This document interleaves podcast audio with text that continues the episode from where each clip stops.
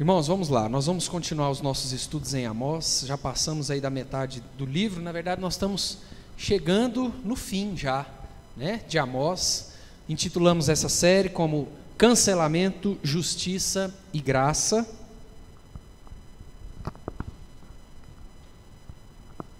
Já explicamos aí a ideia uh, dessa série, desse título, né?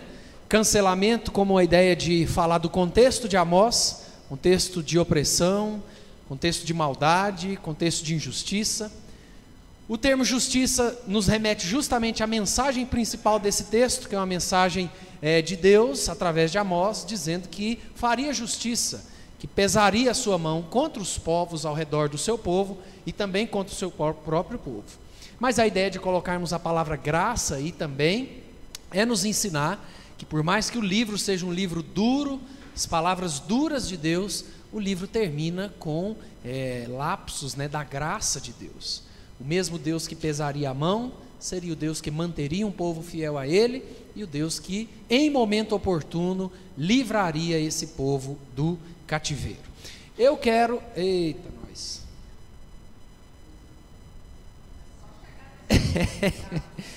Vocês já repararam isso? À noite ele não falha, é só de manhã.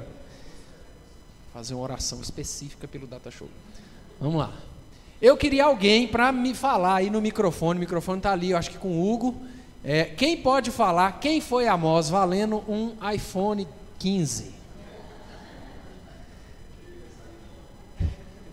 Não existe, né?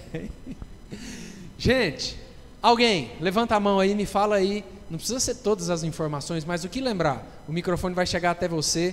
Vamos lá. Quem foi Amós? Ali, vamos. Calma aí, André. Deixa o microfone chegar aí.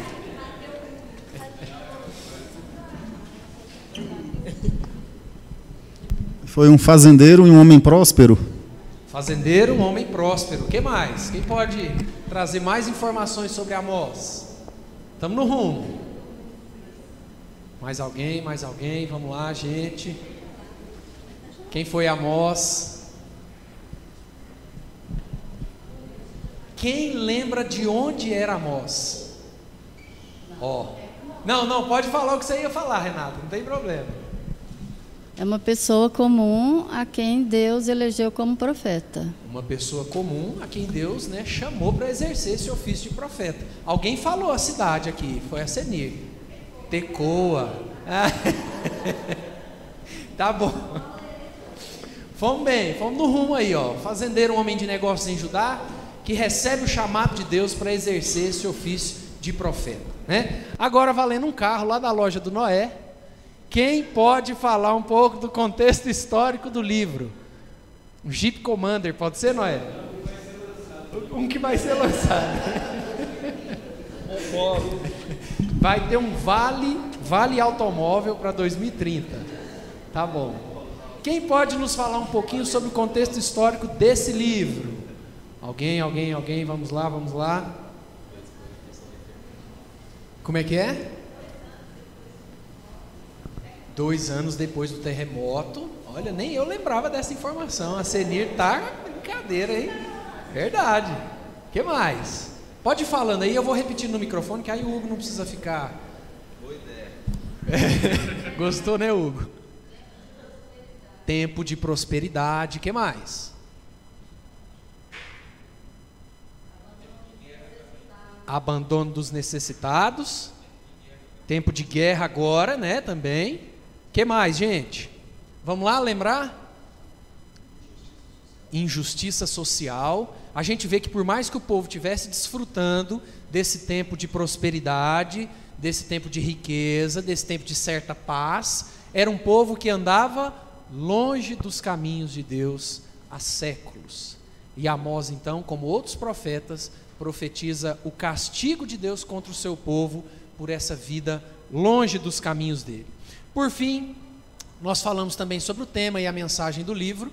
Esse livro se divide em dois momentos a dominação do povo de Deus por uma nação pagã, né? resumidamente, esse é o primeiro momento. E o segundo momento é Deus mesmo falando: Eu vou manter um povo fiel a mim, mesmo no meio do cativeiro, mesmo no meio dessa loucura toda aí, e no momento oportuno eu livrarei vocês do cativeiro. Beleza, gente? Tranquilo? Vamos lá então. Hoje nós vamos entrar no capítulo 7 de Amós. São nove, então estamos caminhando para o finzinho do livro.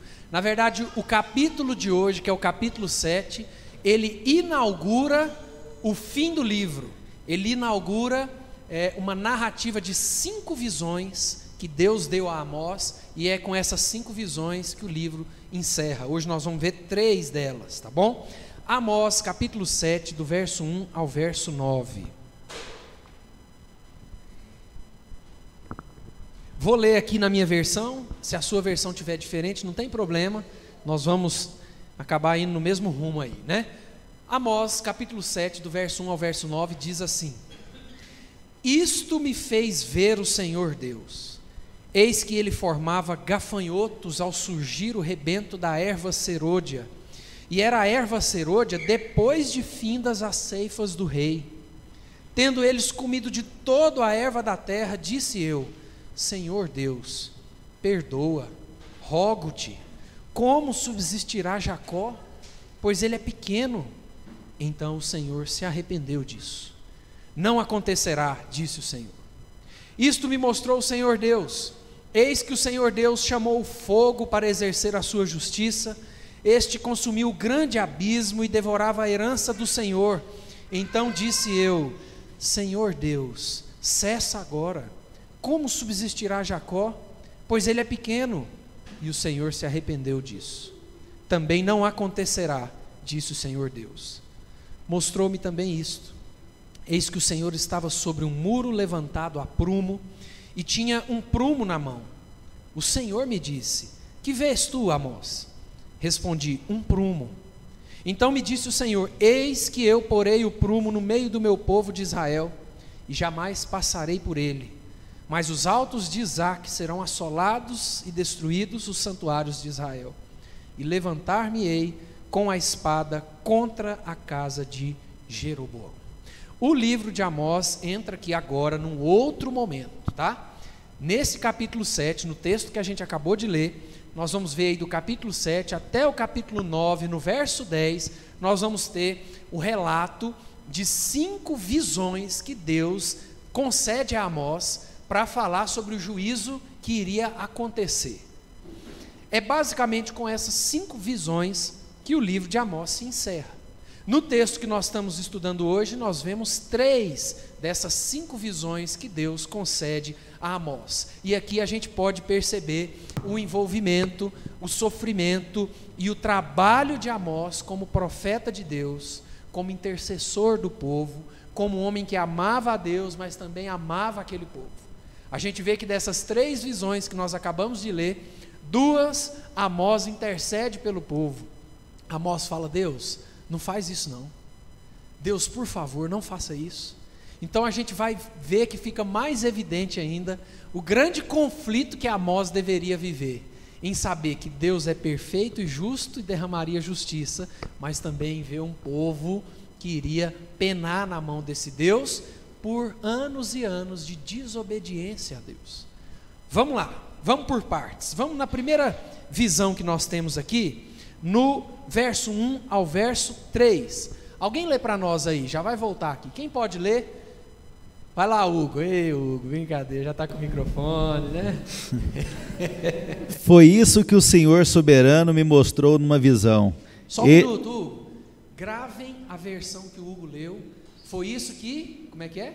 O Senhor soberano Senhor me mostrou soberano. numa visão. Joia, pode ir lá. Ele se preparava para enviar sobre a terra um exército de gafanhotos.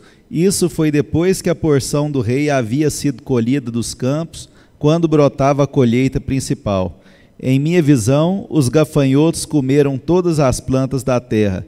Então eu disse: Ó Senhor soberano, perdoa-nos, do contrário, não sobreviveremos, pois Israel é muito pequeno. Então o Senhor voltou atrás e disse: O que você viu não acontecerá. É muito interessante essa versão que o Hugo leu, porque ela deixa evidente algo que é muito importante no texto que é o fato de Amós chamar Deus de Senhor soberano. Pode falar. É, outra coisa que eu reparei nessa versão aqui é que a hora que você estava lendo, eu vi que você disse que Deus se arrependeu. Isso, é o que tem na versão. É, aqui ele usa o termo voltou atrás, como quem diz, não é que ele é, achou que ele fez errado, né? Ele atendeu uma súplica de Amós e decidiu tomar um caminho diferente. Exatamente. Nós vamos explicar isso melhor ainda também. O que quer dizer é Deus voltou atrás, ou em algumas versões, versões como a minha, Deus se arrependeu. Nós vamos entender isso direitinho. Muito interessante Amós chamar Deus de o Senhor soberano. E Amós usa essa expressão aqui por diversas vezes no texto dele. Quando ele vai relatar a visão que Deus deu a ele, ele fala: Isso me fez ver o Senhor soberano. É muito interessante porque é, Amós já revela, na maneira como ele chama a Deus, revela a confiança que ele tinha de que, independente do que Deus revelasse a ele, ele tinha certeza de que Deus era soberano. Deus estava no controle. O negócio é com ele. É muito interessante quando Amós fala isso. Essa primeira visão, a gente consegue entender qual foi essa visão. É, e algumas coisas pesam um pouco mais nessa primeira visão que Deus concede a Amós. Existia um costume, uma lei, na verdade, que dava aos reis o direito a uma parte das primeiras colheitas. Então, toda primeira colheita de toda a família, uma parte ia para o rei, era para alimentar o gado, os animais da corte. Então, era uma espécie de, de imposto, né? que, que cada família, que cada fazenda, que cada propriedade tinha que dar ao rei. Era uma espécie de imposto de cada família.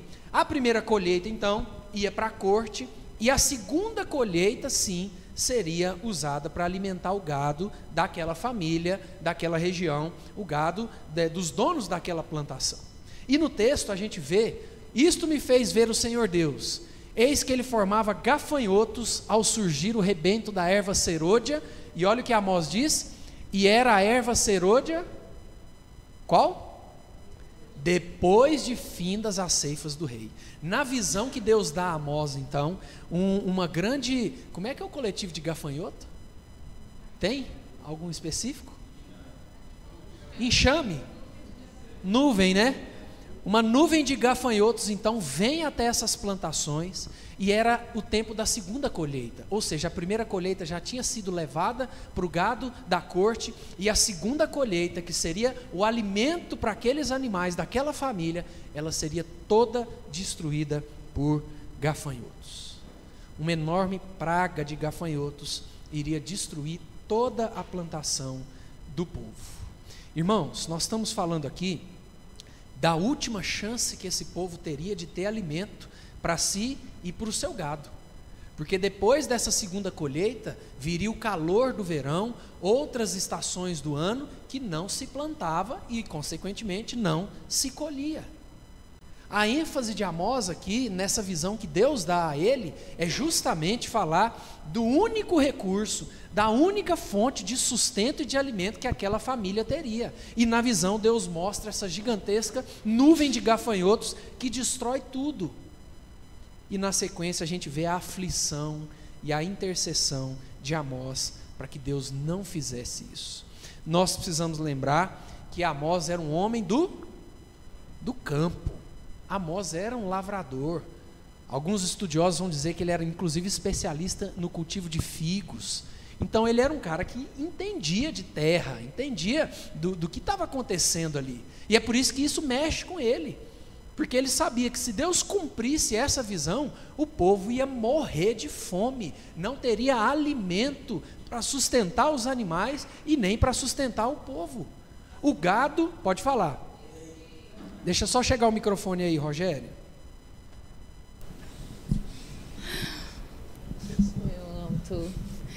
Eu confirmei aqui o coletivo de gafanhoto é nuvem mesmo. Mas ali, quando fala que o Senhor formava gafanhotos, é, é uma forma de evidenciar uma punição sobrenatural alheia ao costume Exatamente. comum deles? Não só alheia ao costume, mas para enfatizar que Deus estava enviando esses gafanhotos. Foi Deus quem formou essa nuvem de gafanhotos e mandou para acabar com a plantação ali do povo. O gado, sem alimento, ia morrer. pessoas sem recursos financeiros, sem comida, sem ter onde ou como comprar comida, morreriam. E é por isso que Amós, é, no verso 2 e 3, ele clama a Deus e fala: Deus, eu peço, eu imploro ao Senhor, não faça isso.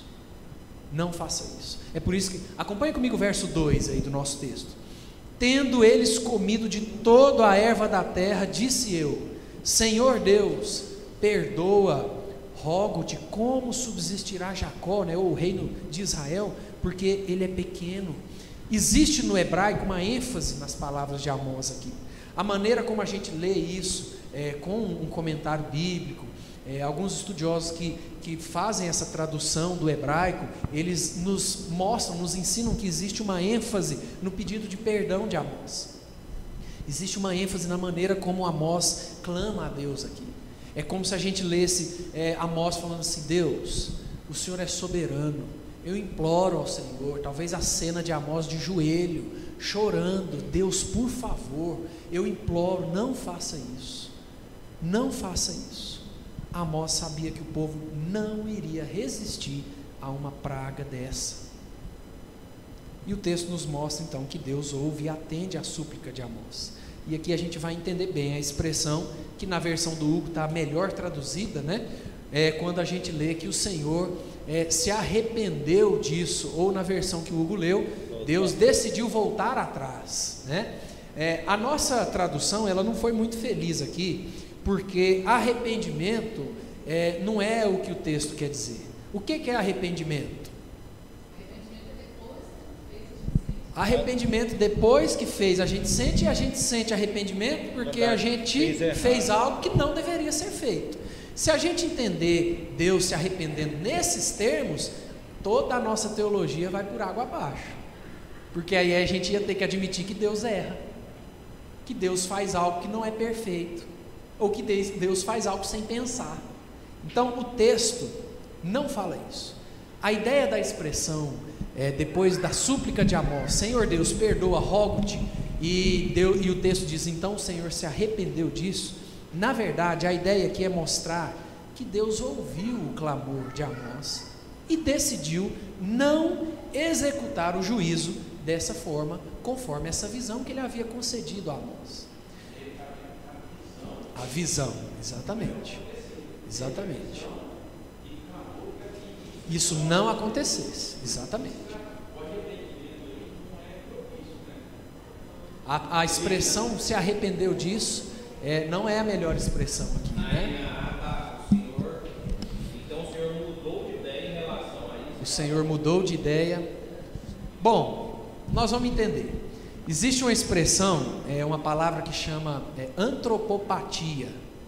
Antropopatia é quando a gente atribui sentimentos e emoções humanas a Deus para explicar sobre o caráter de Deus. É, tem uma outra palavra, antropomorfismo, só para vocês entenderem. Antropomorfismo é quando a gente atribui formas humanas a Deus para revelar alguma coisa, para entender algo sobre Deus. Por exemplo, os olhos de Deus estão em todo lugar. Deus tem olhos? Não. Deus é espírito, né? Deus Pai é espírito. Mas o que, que a gente quer dizer com isso? Deus segurar com a mão dele também, né? segurar a gente. Deus nos segura com a mão, a mão de Deus nos conduzindo. Ou seja, são características humanas que a gente atribui a Deus para explicar questões do caráter de Deus. Quando o texto fala que Deus se arrependeu disso, é o recurso que a gente chama de antropopatia. Quando a gente pega emoções e sentimentos humanos, atribui a Deus para falar algo a respeito do seu caráter. Olha o que esse teólogo diz aqui sobre isso. Embora muitas vezes seja descrito como antropopatia, uma emoção humana atribuída a Deus, mas que na realidade é parte integrante do caráter divino, o arrependimento de Deus é mais do que isso, é um lembrete de que o Antigo Testamento jamais faz de Yahvé um governante despótico e arbitrário, mas sempre o considera como um Deus que se compadece do homem. Teologicamente, portanto, o arrependimento divino é uma expressão de sua compaixão, de sua dedicação à aliança e de sua liberdade. Então, essa é a ideia do texto quando fala que Deus se arrependeu disso. Pode falar, Yu. Não, é porque tem outro exemplo que vai até contra o que o teólogo falou, no sentido de, de Deus livrar o homem, que ele não livrou, a não ser Noé, né? Mas eu acho que no dilúvio também é, tem alguma versão aí que fala em se arrependeu da criação e tal. Exatamente. Tem um texto que fala que Deus se arrependeu de ter criado o homem. Né? É, é a mesma ideia que nós temos aqui. Deus teve um profundo pesar.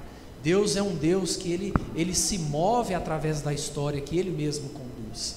Então a ideia do texto é justamente mostrar que Deus ouviu o clamor de Amós e decidiu não castigar o povo conforme essa visão. Tranquilo a primeira visão? Beleza? Vamos para a segunda? Verso 4 a 6. Alguém lê para nós aí, por favor. Isso. Pode ser aqui na minha versão ou na versão que você tiver aí. Quem pode ler? Que o Hugo leva o microfone aí. A Tônia. Vamos lá, verso 4 ao verso 6. A segunda visão que Deus concede a Amós. Foi isto que o Senhor soberano me mostrou em outra visão. Ele se preparava para castigar seu povo com um grande fogo. O fogo havia consumido as profundezas do mar e devorava toda a terra. Então eu disse: Ó oh, Senhor soberano, imploro-te que pares, do contrário não sobreviveremos, pois Israel é muito pequeno. Então o Senhor soberano voltou atrás e disse: Isso também não acontecerá. Nós temos aqui a segunda visão que Deus é, concede a Amós, que o soberano Senhor concede a Amós. Mais uma vez, Amós usa essa expressão: Isto me mostrou o soberano Senhor. A cena que nós temos aqui nessa visão é de uma grande seca, de um período de calamidade, uma seca tão intensa que levou o fogo a consumir toda a terra de Israel. É o cenário de um calor terrível, um verão extremamente quente que trouxe a seca e, consequentemente, o fogo àquela região e destruiu toda a nação de Israel.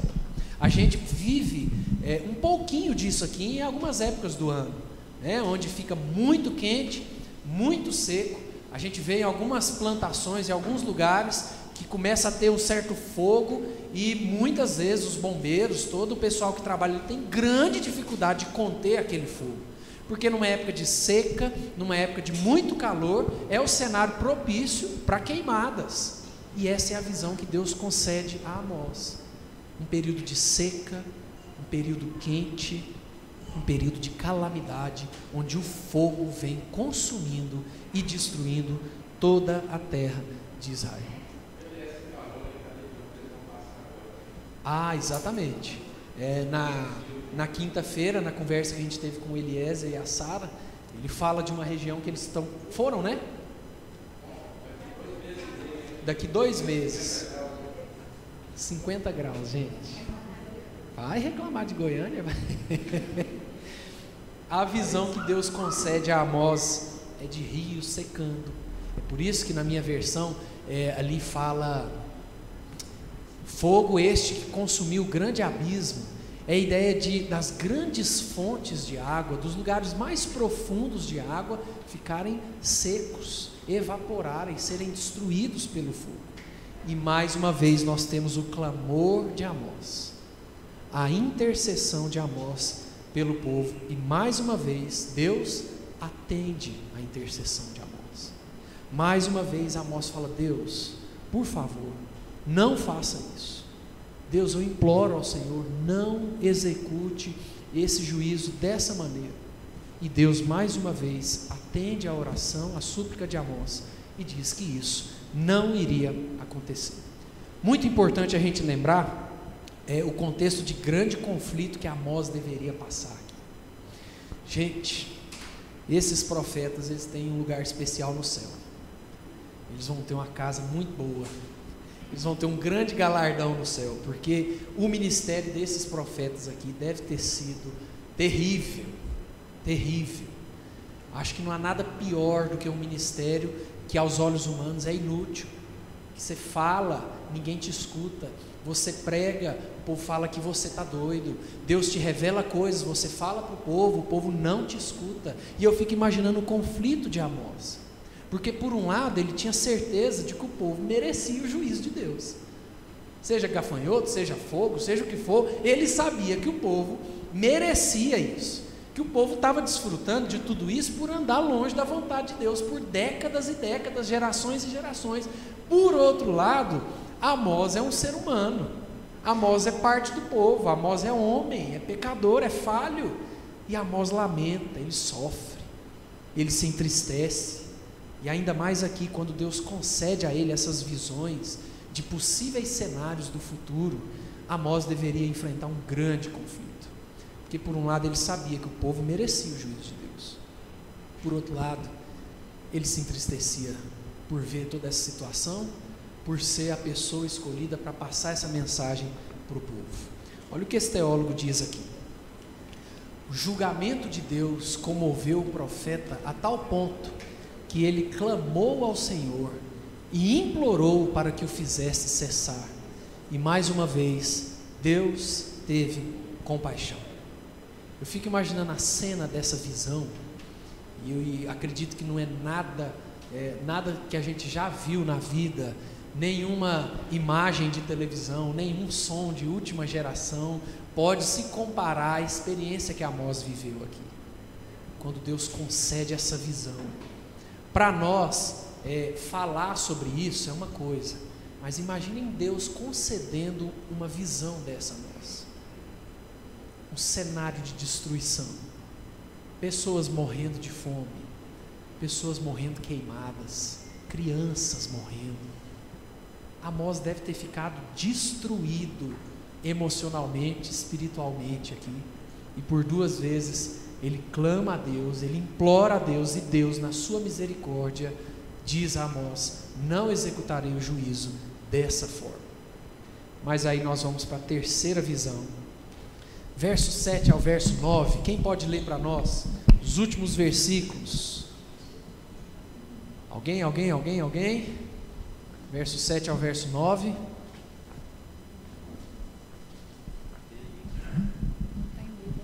Alguém, gente? Ó, oh, Carlos levantou cinco mãos. Vamos lá, verso 7 ao verso 9. A Teísa vai ler para nós. Mostrou-me também isto. Eis que o Senhor estava sobre um muro levantado a prumo, e tinha um prumo na mão. O Senhor me disse: Que vês tu, Amós? Respondi: Um prumo. Então me disse o Senhor: Eis que eu porei o prumo no meio do meu povo de Israel, e jamais passarei por ele. Mas os altos de Isaque serão assolados e destruídos, os santuários de Israel, e levantar-me-ei com a espada contra a casa de Jeroboão. Nessa terceira visão, nós vemos a visão do prumo. Gente, o que é um prumo? É um prumo.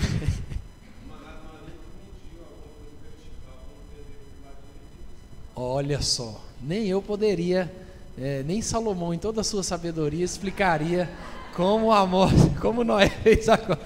O prumo é justamente. Exatamente. O prumo é esse instrumento. Se coloca ali um peso né, na ponta da linha, e esse peso então fica ali pendurado nessa linha e é um instrumento para ver se o muro está reto, né? para ver se tem algum desnível, se tem alguma falha ali.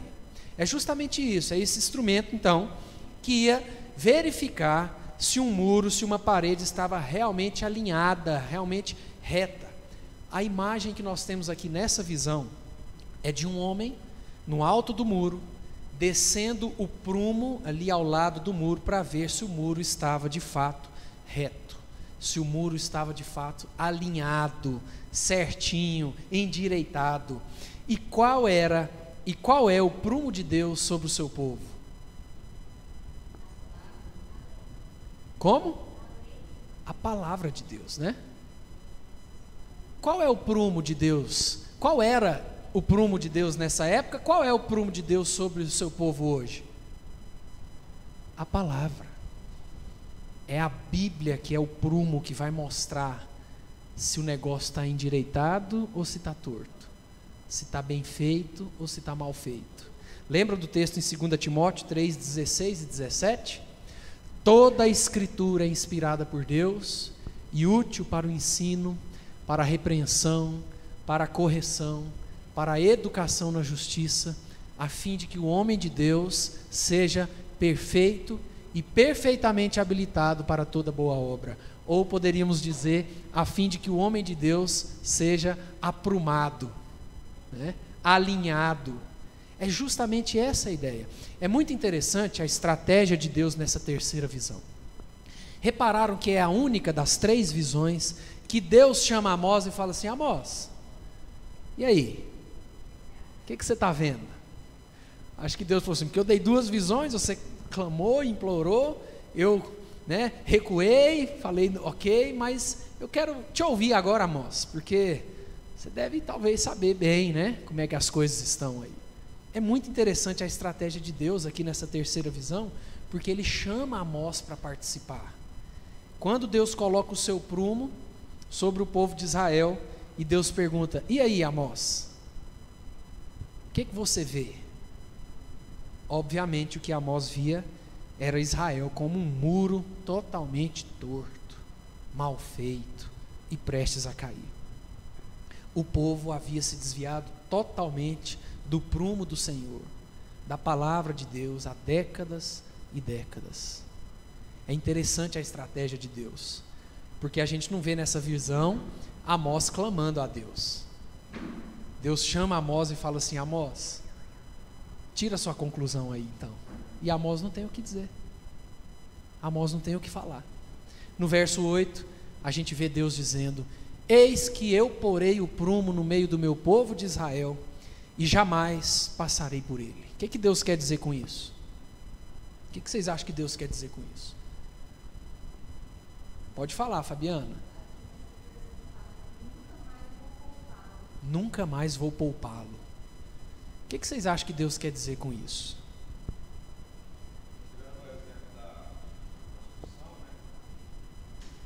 Deixa o microfone chegar. Senão eu tomo bronca depois do povo que está lá de casa e não escuta os comentários de vocês.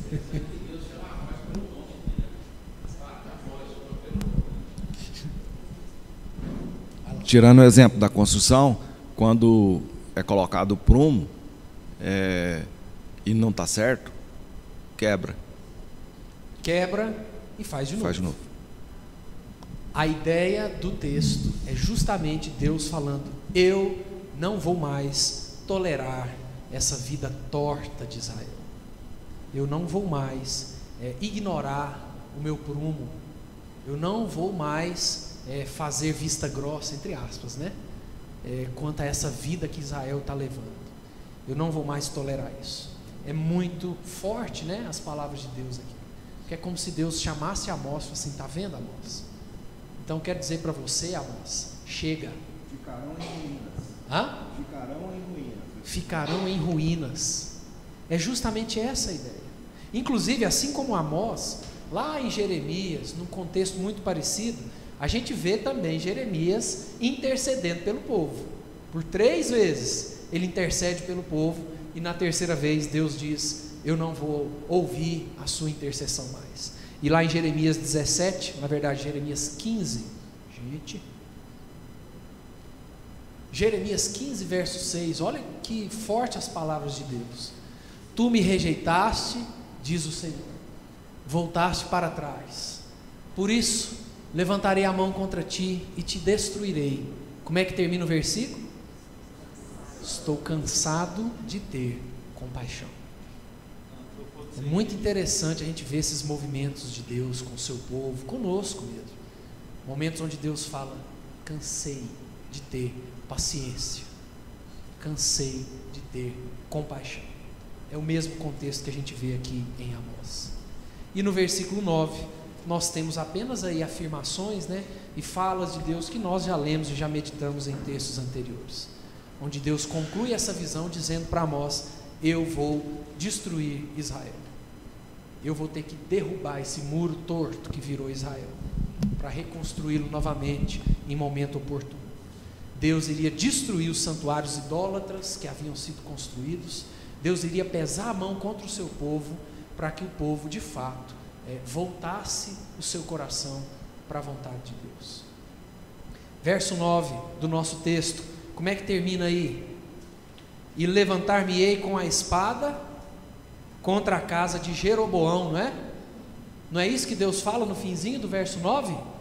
Levantar-me-ei com a espada contra a casa de Jeroboão. Por que essa referência à casa de Jeroboão? Dinastia. Jeroboão foi um rei, certo? Do reino do norte. Por que, que Deus faz essa referência chamando o povo de casa de Jeroboão? Qual a referência a Jeroboão? Nós já comentamos isso alguns domingos atrás. Jeroboão foi um rei que destruiu tudo, fez tudo errado, andou longe dos caminhos de Deus, fez coisas absurdas, como essa que a gente vê em 1 Reis 12, 28. Olha o registro que nós temos aqui de uma das atitudes de Jeroboão. Pelo que o rei, tendo tomado conselhos, fez dois bezerros de ouro e disse ao povo: Basta de subirdes a Jerusalém. Vês aqui teus deuses, ó Israel, que te fizeram subir da terra do Egito. Olha que afronta de Jeroboão. Jeroboão fala assim: para que, essa, que, essa, que esse ritual de ir para Jerusalém, cultuar a Deus, adorar a Deus, trabalheira que dá, arrumar esses meninos tudo, essas malas, o cavalo e o jumento, e vai todo mundo andando, e é comida, e é cansaço. Vou fazer dois bezerros de ouro, e aqui, ó, vocês vão, adorem esses bezerros de ouro, porque foram eles que livraram vocês do Egito. Gente, já imaginou que a audácia desse rei? Fica imaginando Deus vendo isso. Essa é a referência que nós temos lá no nosso texto, quando fala: E levantar-me-ei com a espada contra a casa de Jeroboão uma referência a um dos reis que abandonou totalmente o Senhor e profanou a adoração e o culto. Irmãos, quais são as lições que a gente pode tirar para a nossa vida diante desse texto? Podem falar aí, e eu posso repetir aqui no microfone, ou o Hugo leva. Vamos lá. O texto, é, na versão que o Hugo leu, que é a NVT, ele me fez é, pensar em, outra, em outro aspecto a respeito das profecias de Amós, porque ele começa a falar com Deus no, é, no plural. Ele, ele diz assim: ó, imploro-te que pares, do contrário não sobreviveremos. E depois ele fala de novo, é, sempre ele usa se incluindo dentro da maldição, dentro do castigo. Então é interessante essa versão porque Amós aqui começa a sofrer ou estava sofrendo e a gente não se tocou antes, né? Porque ele está incluso dentro da, do povo de Deus. E, e, também me faz pensar, Felipe, não sei se estou correto, é que essa disciplina de Deus é para o povo escolhido dele. Ele não, ele não está é, condenando o povo, ele está disciplinando o povo.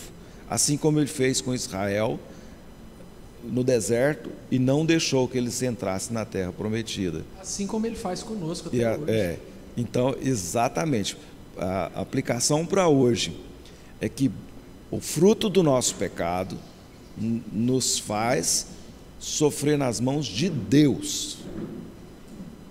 Eu entendo que é, as, as agruras, os problemas que a gente vive hoje, é como se Deus pegasse e falasse assim: olha, vou te mostrar a sua vida, é um muro, como é que tá? Tô, tá o prumo aqui. E aí? Dá para ficar é, assim é ou tem que cair? faz conosco, com o seu povo, que é. somos nós até hoje. Então Amós está se incluindo dentro da disciplina. Exatamente. O que mais, irmãos?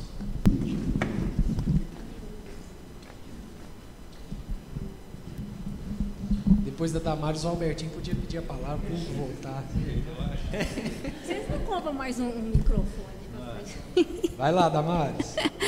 Pastor, a hora que você colocou esse esse versículo aí do Jeroboão, né, que colocou os bezerros lá e falou, povo, larga a mão de ir para Jerusalém, adora aqui. Assim, o que eu o que assim me doeu, pessoalmente mesmo, é pensar assim que é, o, quem que é o Jeroboão para mim, o que, que ele me mostra, né? Aí eu até falei para Renatinha de cara, eu falei assim, é, não, não vai na igreja não, vai andar de bicicleta, domingo de manhã, né? A bicicleta é que te faz feliz, entendeu? Assim, uma coisa bem simples e bem minha. Quantas vezes a gente abre mão de vir adorar o Senhor para, de certa forma, adorar outros ídolos da nossa vida e do nosso coração, né? E eu sei que eu faço isso muitas vezes. E aí a gente toma taquinha, né? Assim, a gente tem apanhado bastante. Achei que já tinha acabado a Amós. Tá acabando. Nem eu estou aguentando mais preparar esses estudos em Amós. Porque é só texto pesado, né? Mas essa é uma boa aplicação para nós, né? Às vezes nós temos não só a, a, o domingo de vir à igreja, mas as nossas disciplinas pessoais de devoção e tudo mais. Quantas vezes a gente vai, né, protelando aquilo, colocando para depois, deixando aquilo de lado? Essa é uma boa lição para nós, para a gente ficar atento a isso. O que mais, gente? Mais uma pessoa, pelo menos. Eu trouxe duas lições aqui, mas eu queria ouvir pelo menos mais uma pessoa.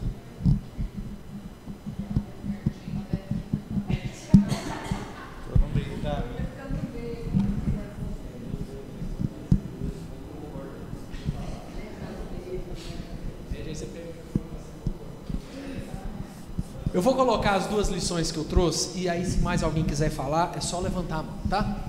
Primeira lição que eu acho que fica muito evidente para nós é que Deus nos trata com misericórdia. Esse texto nos ensina isso. Que apesar da gente merecer a morte, apesar de merecermos a mão sempre pesada de Deus, Deus é misericordioso. Desde a, das grandes coisas, ou da grande coisa, por exemplo, que é a salvação, né? que é totalmente pela graça, é, é, é, é um, um presente de Deus, pela misericórdia de Deus, até as pequenas coisas. Pensem se Deus fosse nos tratar conforme nós merecemos.